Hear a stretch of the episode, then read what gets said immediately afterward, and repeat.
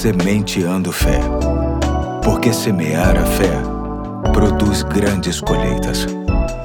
Hoje é segunda-feira, dia 31 de outubro de 2022. Aqui é o Pastor Eduardo e estamos felizes por você estar conosco neste início de mais uma semana. E para tanto, vamos deixar uma nova reflexão com base no livro Indescritível Devocionais sobre Deus e a Ciência, que está adaptada e será trazida pelo meu parceiro mais velho de projeto.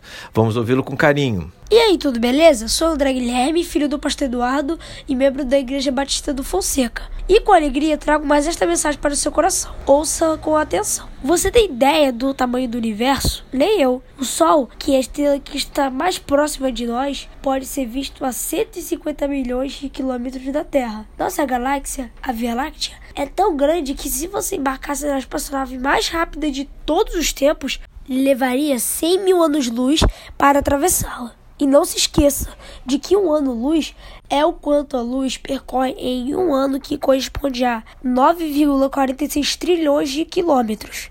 Se você multiplicar esse número por 100 mil, dará um número incrível. O telescópio espacial Hubble passa por cima da Terra e tira fotos do espaço que jamais conseguiríamos ver por conta própria. Com ele, vemos coisas incríveis, como galáxias de 12 bilhões de anos-luz de distância. E isso tudo chamamos de universo conhecido. Os cientistas acreditam que há muito mais para descobrir. A grande pergunta é: para que Deus fez o universo tão grande, certamente ele o fez assim para mostrar o esplendor, a majestade, a grandeza e a glória que ele tem. É por este motivo que podemos acreditar que Deus sempre vai nos surpreender. O tamanho do universo deixa muita gente de boca aberta por conta da sua grandeza, mas é preciso saber que Deus é muito maior do que o universo. E mesmo com este tamanho todo, ele se importa comigo e com você, tão pequeninos, diante disso tudo.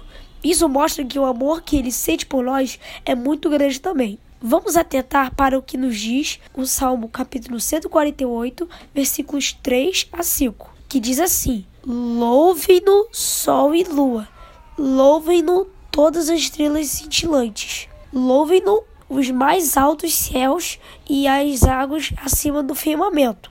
Louvem todos eles o nome do Senhor, pois ordenou e eles foram criados. Valeu? Hoje ficou por aqui. Forte abraço e até a próxima segunda, quando meu irmão Pedro estará trazendo a mensagem. Tchau, tchau. Valeu, André. Forte abraço também. Deus te abençoe, assim como a todos que nos ouvem. E até amanhã com uma nova série, se Deus quiser. Até lá. Tchau, tchau.